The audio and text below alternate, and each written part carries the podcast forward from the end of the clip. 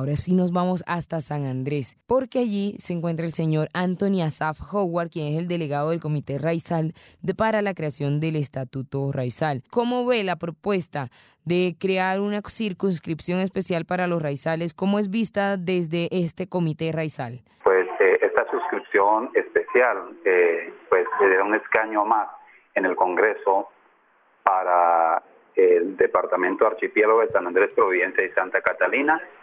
Yo creo que es algo oportuno, creo que es algo oportuno y creo que es una recompensa también, ¿no? Pero es conveniente en este momento para nosotros tener un representante eh, de la comunidad raizal en especial, ahora que nosotros estamos interesados en crear nuestro estatuto raizal, estatuto autónomo raizal pues tendríamos eh, por lo menos un ponente allí y alguien interesado, puesto que nosotros tenemos eh, otros dos representantes, un representante que no es raizal en sí, que no nos representa a nosotros en nada porque no es raizal y no se lleva bien con nosotros raizales, el otro que es raizal pero los, no defiende directamente los intereses de la comunidad raizal.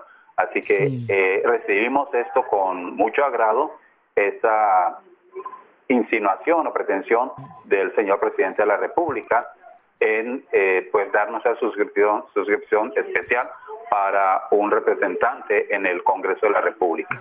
Y precisamente, señor Anthony, usted menciona un elemento muy importante y es, hombre, hay representación, o más bien, hay personas de la población raizal dentro de eh, en la esfera política de nuestro país, sin embargo, no nos representan, dice usted.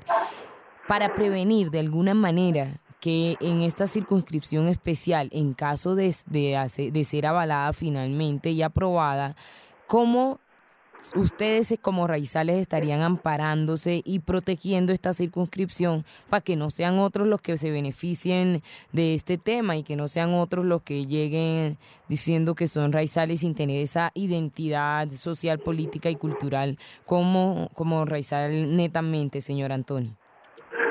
En el departamento archipiélago de San Andrés, Providencia y Santa Catalina hay que entender que somos tres islas habitadas.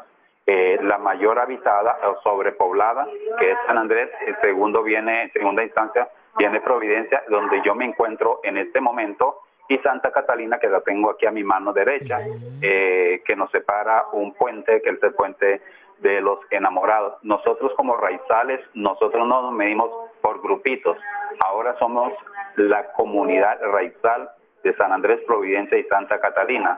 Eh, y estamos unidos completamente y eh, tenemos un cerco muy grande y estamos mirando hacia el, hacia el mismo horizonte, hacia estamos mirando hacia el mismo norte o hacia la misma meta, ¿cierto? Entonces ya somos un grupo ya organizado, que podemos decir entre las tres islas, en toda la comunidad raizal somos organizados y mediante esa organización de ahí saldrá la persona que nos va a representar y va a representar los intereses de la comunidad raizal, del pueblo raizal. No puede ser de otra forma porque jamás y no lo permitiríamos nosotros. Doctor Howard, sí, no, no, continúe, continúe, ya, ya le pregunto. Sí, porque en eso somos ya muy radicales, ya hemos, eh, hemos dado demasiado, hemos dado demasiado y no hemos recibido nada entonces nosotros decimos que tenemos una forma de decir que estamos jugando a verdad, no estamos jugando de mentiras o, de, es un juego de, por jugar, sino que estamos jugando pues de verdad, verdad y en todo eso es lo que estamos haciendo como comunidad raizal, más unidos que nunca hemos estado. Mire, y ahorita le iba a interrumpir porque usted eh, mencionó una palabra muy importante ya en las dos respuestas que nos ha dado, la, ha dicho y es la palabra intereses de la comunidad.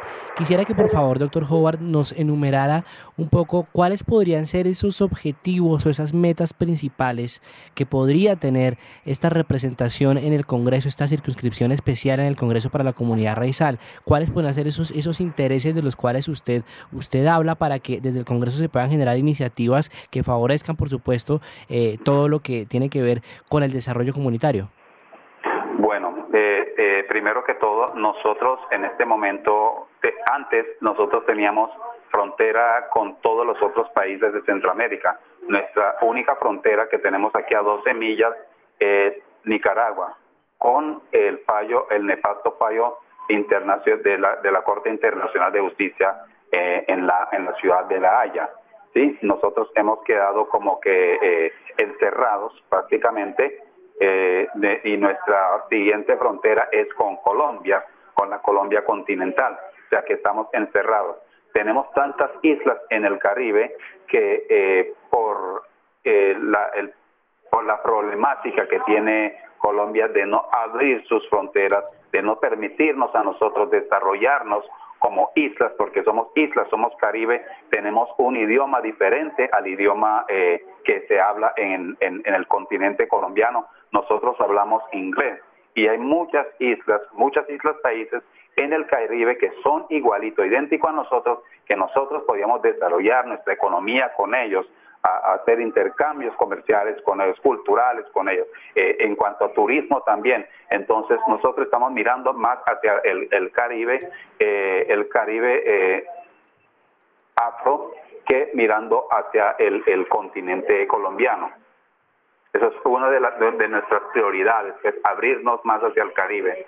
En segunda, en segunda instancia, tener nuestra autonomía nosotros somos un pueblo que tenemos una tradición en esta isla de más de 380 años. No estoy hablando del tiempo que supuestamente que se descubrió San Andrés, o, dicen que se fue descubierto en 1800, 1510.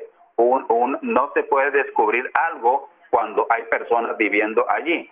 Simplemente recorrieron y conocieron esto, pero no pueden decir que fue descubierta. Que había habitantes en la isla de San Andrés, estaban los indios abacoas aquí, habían los indios misquitos acá, fueron encontrados acá. Pero aparte de eso, desde 1629, 1627, 1629, tenemos una tradición eh, continua sobre el de este archipiélago. Sí, Y queremos que perdón, y queremos que se nos respete eso, que este es nuestro territorio ancestral. Antes que existía Colombia como un estado, como país, como nación, nosotros ya existíamos como un pueblo, ¿sí? Que era la provincia de Providencia. En ese entonces hemos perdido la costa Misquitia, también hemos perdido las islas eh, eh, que se le entregó a Nicaragua en el Tratado Esguera Bárcenas y todas estas cosas. Y nosotros lo que queremos es blindar lo poquito que nos queda, brindar lo poquito que nos queda y que en el Congreso de la República, el presidente de la República, que el pueblo de Colombia, que amamos mucho porque fuimos adheridos, eh, fue una adhesión de nuestros ancestros hacia Colombia, con nuestro territorio como pueblo hacia Colombia, no fuimos conquistados, pero a partir de 1912 vino algo catastrófico, se convirtieron esto en intendencia, al convertir esto en intendencia hemos sido perjudicados. Hoy San Andrés tiene una sobrepoblación de personas eh, que hablan otro idioma, eh, con otra religión que no es la nuestra, con otras costumbres que no es la nuestra. Ahora somos minorías en nuestro propio territorio. Entonces son cosas que nosotros debemos, tenemos que, la persona que nos represente, son los ideales que va a representar allí en el Congreso de la República. Y Precisamente de esos ideales, eh, señor Anthony, ya para finalizar quisiera preguntarle, ¿cuál cree usted que serían esos, deme tres puntos claves que usted cree son los que la persona, en caso tal que esta circunscripción especial se avale, debe tener muy en cuenta? ¿Qué puntos así característicos y muy fuertes debe tener en cuenta la persona que llegue en caso tal a representar a la población raizal en la circunscripción especial? Bueno, el, primero que todo, y ahí encierra todo, el Estatuto Autonómico Raizal. Eso es, eso es lo primordial. Y ahí encierra todo. El reconocimiento que que reconozcan que ese territorio ancestral étnico nos pertenece a nosotros. Esto es primordial en nosotros. Y, pues, como he dicho, tener esa autonomía que tuvimos antes de adherirnos a Colombia, que tengamos ese reconocimiento nuevamente y esa libertad que añoramos. Señor Anthony Asaf Howard, muchas gracias por habernos acompañado en Afrocolombia. Muchísimas gracias y que Dios los guarde y los bendiga. Y muchas gracias por la oportunidad que me han brindado para hablarle al pueblo colombiano, sobre todo a mi gente afro.